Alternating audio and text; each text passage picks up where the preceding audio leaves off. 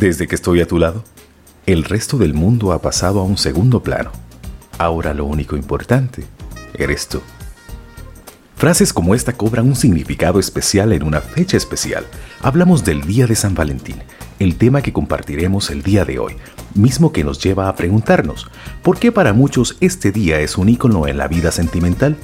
Acompáñenos a averiguarlo en Contacto Universal, su podcast con los temas más interesantes y variados que sin duda alguna llamarán su atención.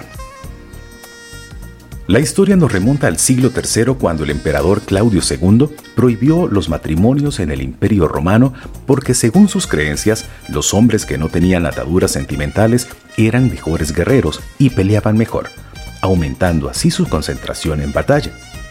Sin embargo, un obispo de la época llamado San Valentín obvió la orden del emperador y continuó oficiando matrimonios a numerosas parejas que deseaban unir sus vidas.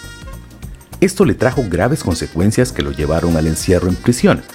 Las parejas que él había unido en matrimonio le enviaban muestras de cariño mediante las cartas donde le expresaban su agradecimiento por lo realizado en sus vidas y apoyo por lo sucedido.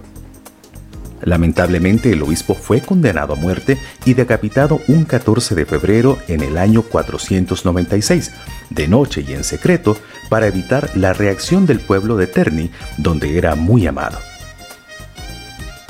He aquí donde el Papa Gelasio I canonizó a San Valentín, nombrándolo patrón de los enamorados.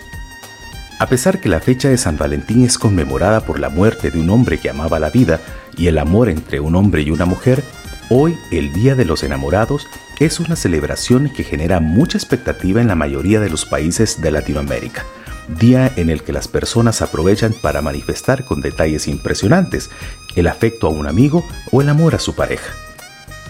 No importa la forma en cómo lo celebre, lo importante es la huella que deje en esa persona al hacerlo.